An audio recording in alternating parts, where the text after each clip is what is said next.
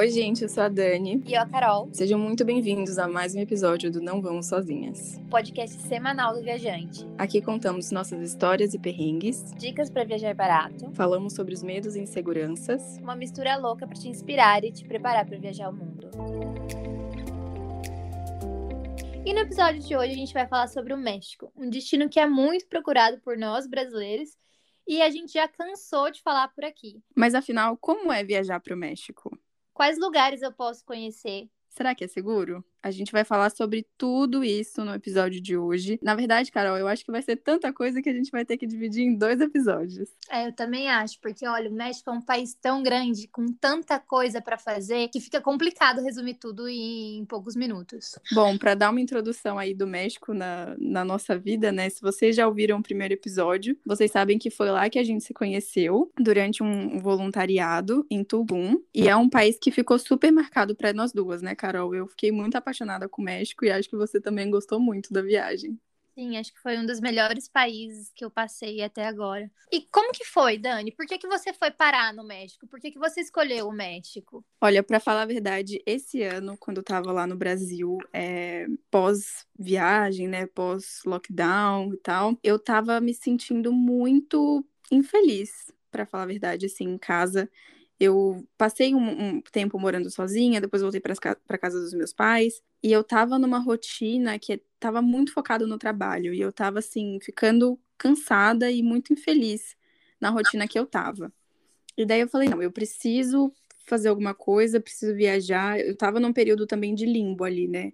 Eu tava esperando chegar a época de vir para Portugal, esperando todo o processo e tal. Então eu tava super ansiosa e cheia de, de trabalho, assim, sabe? Só focando no trabalho. E eu falei, não, eu preciso viajar, eu preciso conhecer gente, preciso sair de casa. E daí eu tive a ideia de pesquisar, né, quais países que estavam abertos para brasileiros na época, que eu comecei a pesquisar, pesquisar lá por fevereiro. A minha ideia inicial era ir para Turquia, porque eu tenho uma amiga que está morando lá há um tempinho e eu tenho muita vontade de conhecer a Turquia, então comecei a olhar passagem e tudo mais, mas basicamente assim, quando eu comecei a olhar, eles fecharam fronteira.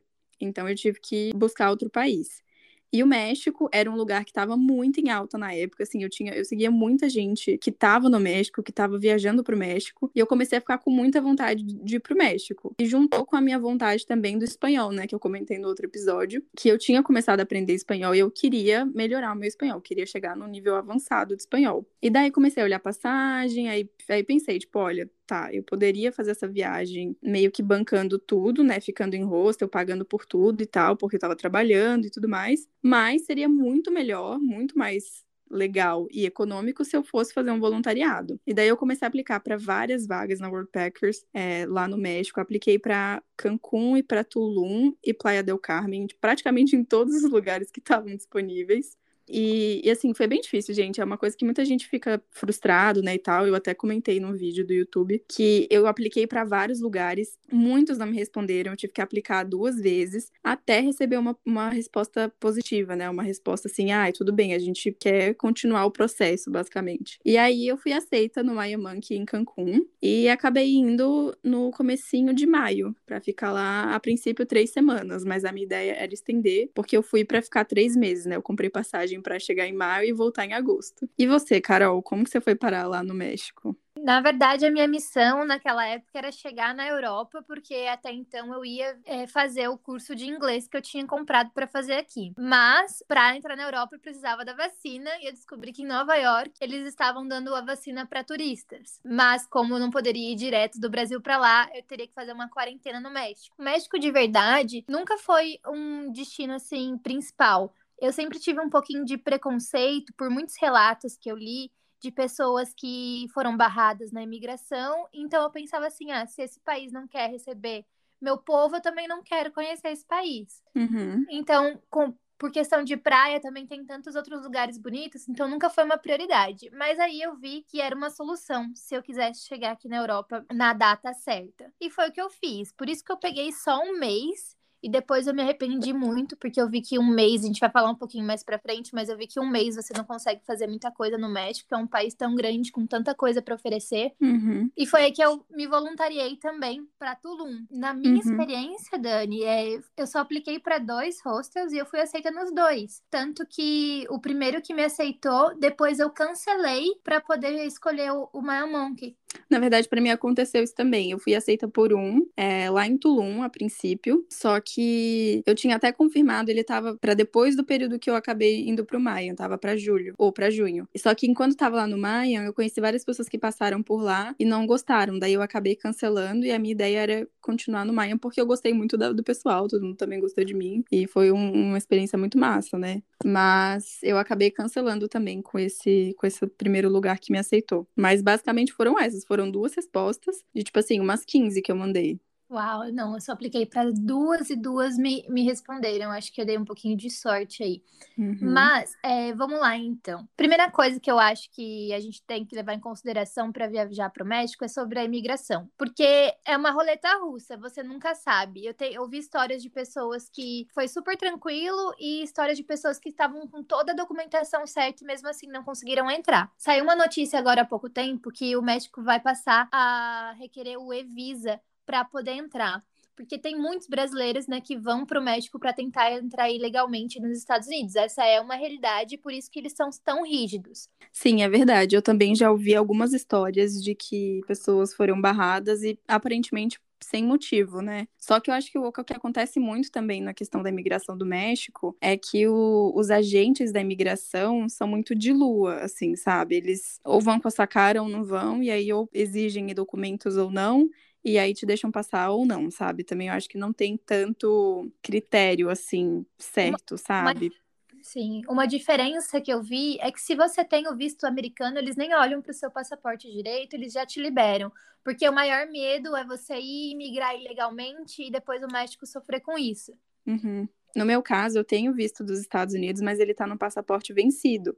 Então, quando eu entrei no México, eu mostrei meu passaporte novo, que não tenho visto, e o agente de imigração foi assim: ele me fez algumas perguntas, não me pediu documento, comprovação de nada, mas ele me perguntou por que, que eu estava indo para lá, quanto tempo eu ia ficar. E aí, quando eu falei três meses, ele ficou assim, meio assustado. Ele falou: Nossa, mas é muito tempo. E aí eu falei: Não, é porque eu vou conhecer, quero viajar bastante e tal. E aí ele deixou passar. E a outra pergunta que ele meio que fez mais séria e insistiu foi se eu tinha dinheiro. Ele falou assim: quanto de dinheiro você tem? Aí eu falei que eu acho que eu tinha mil dólares. E ele, ah, você tem cartão de crédito?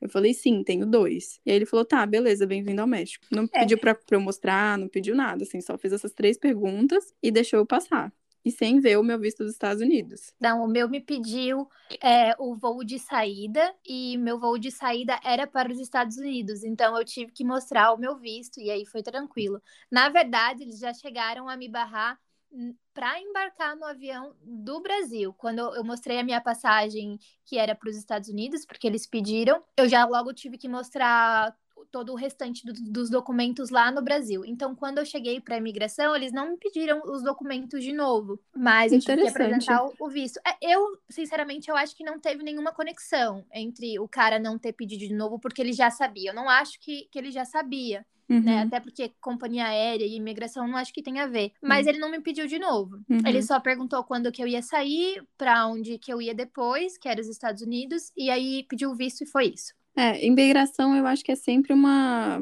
uma sorte, assim, sabe? Tem horas que tem lugares que são super rígidos e às vezes você dá azar, às vezes você dá sorte de pegar uma pessoa que está de boa. Mas eu acho que é bom sempre a gente se garantir em Levar... questão de ter os documentos. Então, os documentos que geralmente eles pedem em qualquer lugar é comprovação de estadia, comprovação de, de passagem de saída do país, né, para provar que você não está indo para ficar lá ilegal. Uh, às vezes comprovação de dinheiro também, seguro saúde, seguro de viagem, né? É, seguro saúde no México não é obrigatório, mas a gente sempre recomenda, né? Uhum. Inclusive tem cupom de desconto lá, Black Friday rolando lá no, no link da minha bio, viu, gente? Vai lá no Instagram. Sim, é super importante, porque o México a gente sabe que é um país de terceiro mundo, né? Assim como o Brasil. E o sistema de saúde deles não é lá grandes coisas, então se acontecer alguma coisa durante a sua viagem, é bom você estar tá com o seguro para poder garantir que você vai conseguir ser atendido, né? Até mesmo porque imigrante é, é complicado, né? Eles sempre dão prioridade para quem é do país deles. Uhum. Bom, então vamos lá.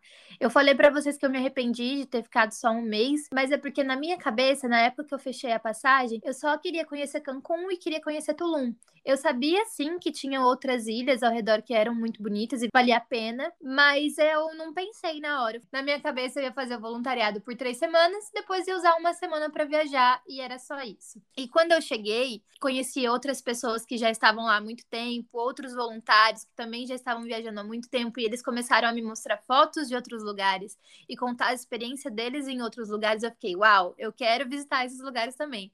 Por uhum. isso que hoje eu penso que eu posso voltar para o México agora e passar lá seis meses tranquilamente, que eu ia ser muito feliz. Tranquilamente. Nossa, é uma perdição. Você começa.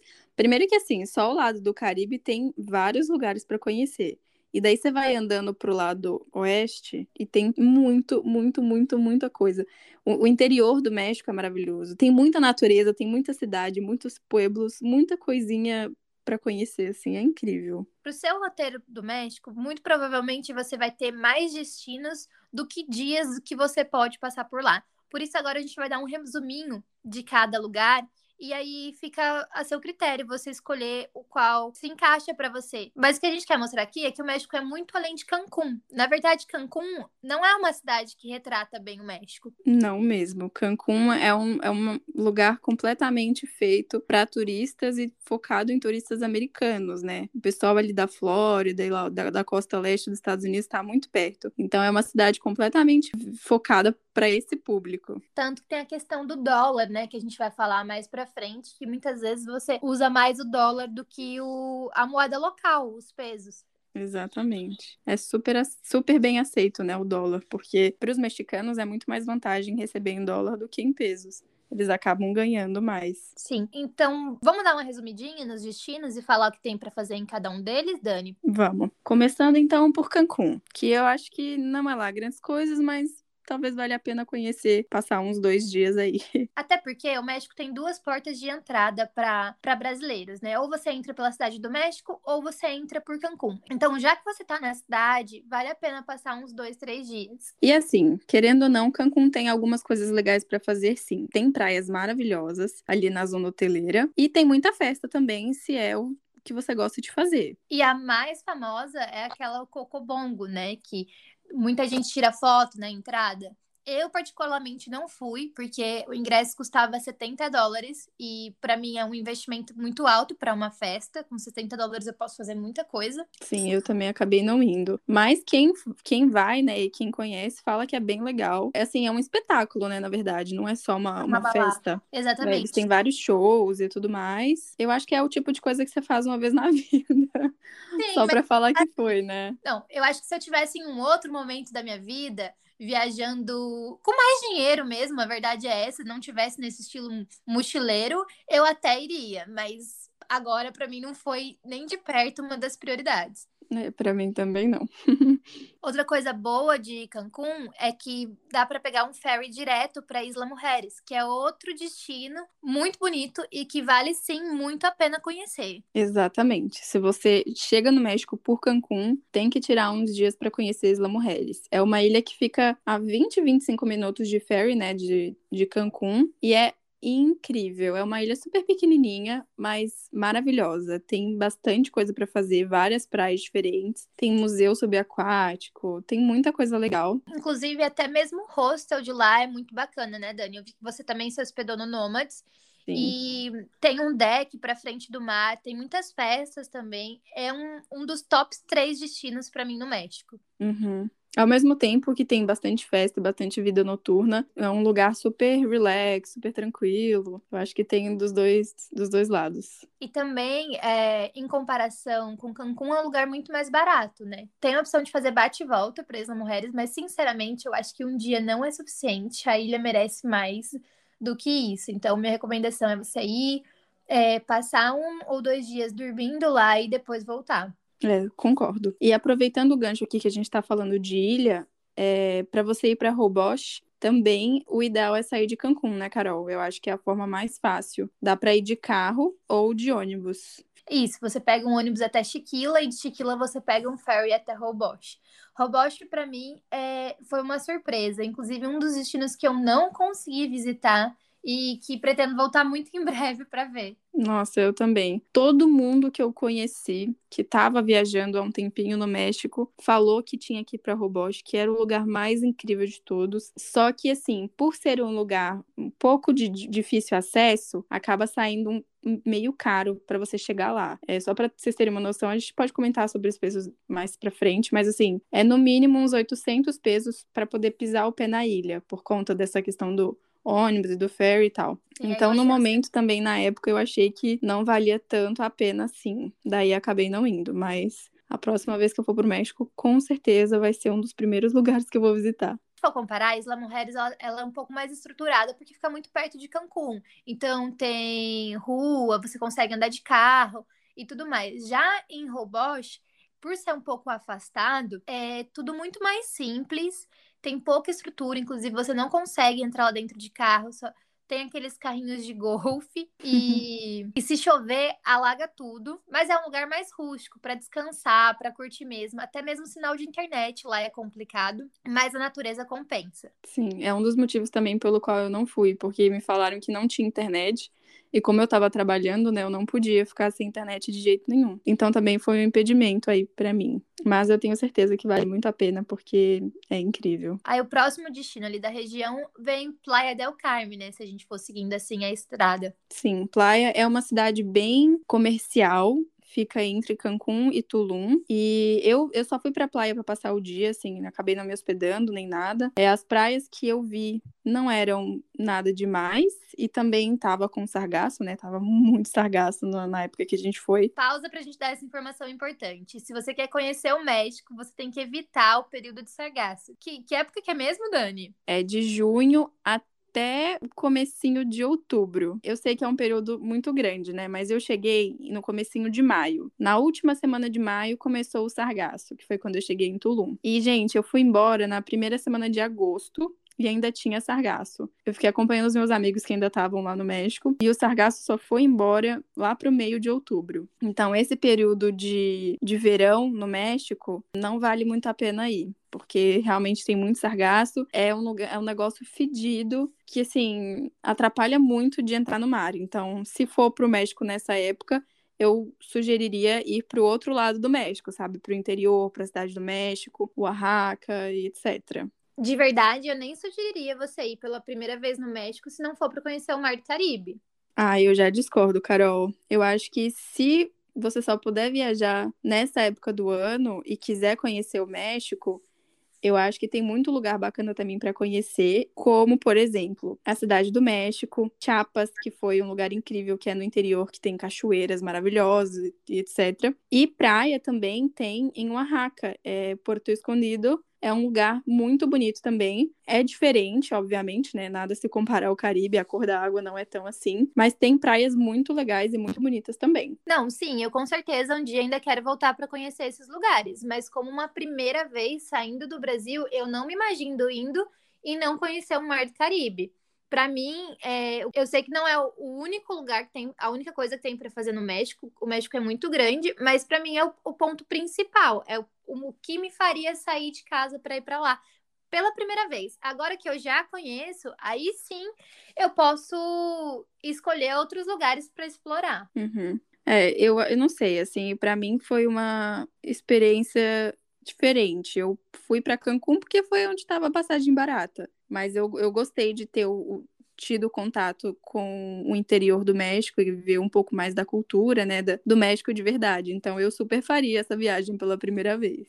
É, pessoas diferentes com pensamentos diferentes. Na dúvida, vai lá e pesquisa e fala pra gente o que vocês acham. Sim, tem que pesquisar bastante. Aqui a gente tá falando por alto alguns destinos mais comuns, né, mais conhecidos e tal, mas o México é enorme, gente. Tem muito lugar para conhecer, muito lugar muito legal, muito bonito. É, eu acho que dá para fugir um pouco do Caribe, sabe? Ou focar no Caribe também, né? A época ideal, então, para ir lá para Cancún, Tulum e tal, é de, digamos, de novembro até abril. É a melhor época. Eu passei pela cidade do México assim que eu cheguei, meu voo foi para lá. E na verdade foi uma cidade que me surpreendeu muito, porque quando eu escutava, né, é, falar sobre cidade do México, na minha cabeça era um lugar super perigoso. Mas na verdade que não. É, eu acho na parte que eu fiquei, óbvio que é a parte turística, mas é a cidade muito limpa, muito organizada. Me lembrou muito São Paulo, só que uma São Paulo que funciona, sabe? Uhum. Um trânsito ok e tudo mais. Claro que depois é, eu fiz couchsurfing né, nesse período que eu fiquei, e minha anfitriã me pegou para fazer. Ela disse que eu tinha que conhecer aquilo, que era algo muito típico, tradicional do México, então ela me levou para fazer um passeio pelo rio Xoxomilco, que é onde eles ficam com os barquinhos é, passando pelo rio. E o rolê é esse: é você entrar no barco e ficar bebendo e comendo dentro do barco o dia inteiro. E aí tem muita festa de casamento lá, muita despedida de solteiro. Foi bem bacana. Mas na minha cabeça, a Cidade do México era um lugar totalmente diferente. Hum, interessante. Eu pesquisei bastante sobre a Cidade do México antes de eu ir, né? E eu queria muito conhecer. Eu tava até planejando uma viagem para ir em julho, depois que eu terminasse os voluntariados e tal. Mas lá em Tulum eu conheci muita gente, inclusive a Cami, né, que foi muito minha amiga é, e me convenceu a ir para Chiapas, para San Cristóbal de las Casas, que é uma cidade minúscula, tipo interior do interior, mas é uma cidade incrível, uma natureza maravilhosa. Se vocês quiserem conhecer um pouco melhor, é, dá uma olhada lá no meu Instagram que eu postei um pouquinho sobre sobre esses dias que eu fiquei lá. É um lugar incrível. Eu fiquei super apaixonada e, assim, quero super voltar. Bom, acho que agora ficou faltando a gente falar de Tulum, né? O destino onde a gente passou mais tempo, a gente ainda não comentou. É verdade. Eu acabei ficando seis semanas lá em Tulum, fazendo voluntariado. E você ficou quanto tempo, Carol? Eu fiquei duas. Era pra parece que foi uma vida, né? Nossa, foi duas que eu vivi dois meses. Insano esse lugar. Gente, Tulum é um perigo, assim, porque você vai ficando, vai ficando, vai ficando, quando você vê já passou meses. Na verdade, é, eu conheço muitos viajantes que não gostaram de Tulum. Eu acho que Tulum é 8 ou 80. Ou você ama, ou você fala que aquele lugar não é para você. Uhum. Porque o que acontece? A cidade era um vilarejo e que começou a ficar muito conhecido pelo turismo e foi crescendo, foi crescendo, só que de uma forma desordenada. Então cresceu sem estrutura. E ali tem a região hoteleira, né? Que é onde ficam os hotéis de luxo, que é onde fica, digamos assim, a praia principal. Porque tem praias públicas, né? Que você pode entrar pelo outro lado, mas a praia que todo mundo vai é essa daí. Então, para você entrar, você tem que caminhar pela cidade, entrar em algum hotel ou algum beach club e depois é, sair no mar. Você não tem aquela vista direto para o mar durante o caminho todo. Sim. É, é porque assim, Tulum realmente do nada ficou famoso, né? Eu acho que teve uma época aí, acho que 2018, 2019, um monte de gente famosa descobriu Tulum, começou a bombar no Instagram como um destino instagramável, né? Literalmente. Yeah, né?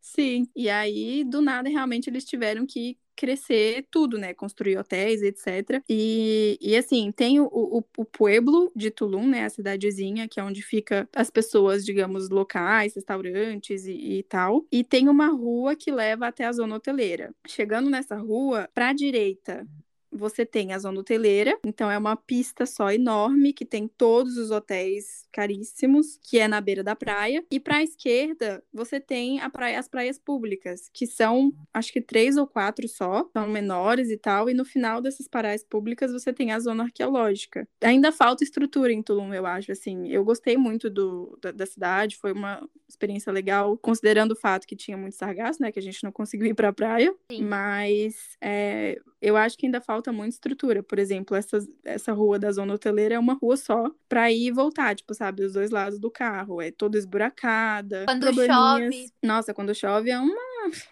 É uma lamaceira horrível. Mas aí que tá a vantagem, né? Bom de Tulum é que além das, das praias, tem muito cenote pra gente visitar. Sim, que foi o que a gente fez pra caramba, né? Eu acho que eu visitei uns seis ou sete enquanto eu, eu tava lá. É, também. Eu acho que eu fiz uns cinco por aí. Basicamente, minha rotina em Tulum era fazer o voluntariado, sair do meu horário e ir pra um cenote, passar o dia todo lá, depois voltar, ir pra uma festa, fazer o voluntariado. Foi isso.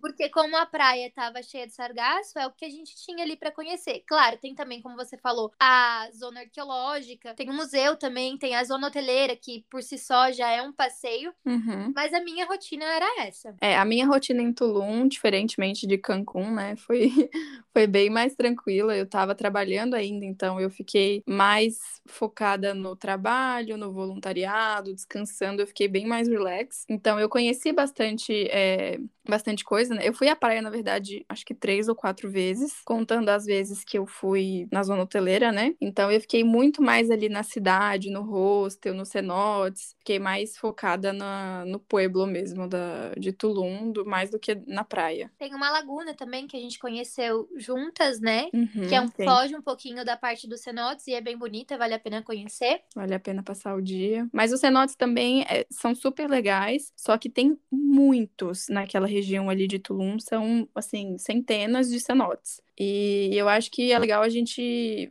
pesquisar direitinho, né, dar uma olhada em fotos e tal, e relatos de pessoas que já foram, para poder escolher bem, porque todos esses cenotes, assim, 99% você tem que pagar para entrar. Então acho legal escolher uns três ou quatro é, que sejam mais diferentes assim um do outro, para você poder visitar e conhecer, porque no final das contas é tudo basicamente a mesma coisa, sabe? Às vezes uns têm cavernas, outros não, mas é basicamente a mesma ideia. Então é interessante escolher cenotes diferentes diferentes para você ter experiências diferentes, né? E fugir dos, dos mais famosos, porque geralmente são os mais caros e mais lotados. Tem cenotes que você pode ir, você vai ser praticamente só você e seus amigos ali. Então vale a pena dar, dar essa pesquisada e também pedir recomendações para o pessoal local, porque uhum. são eles que sabem de tudo, né? Sim, tem até uns cenotes escondidos que não, não precisa pagar e tal. É bem, bem legal.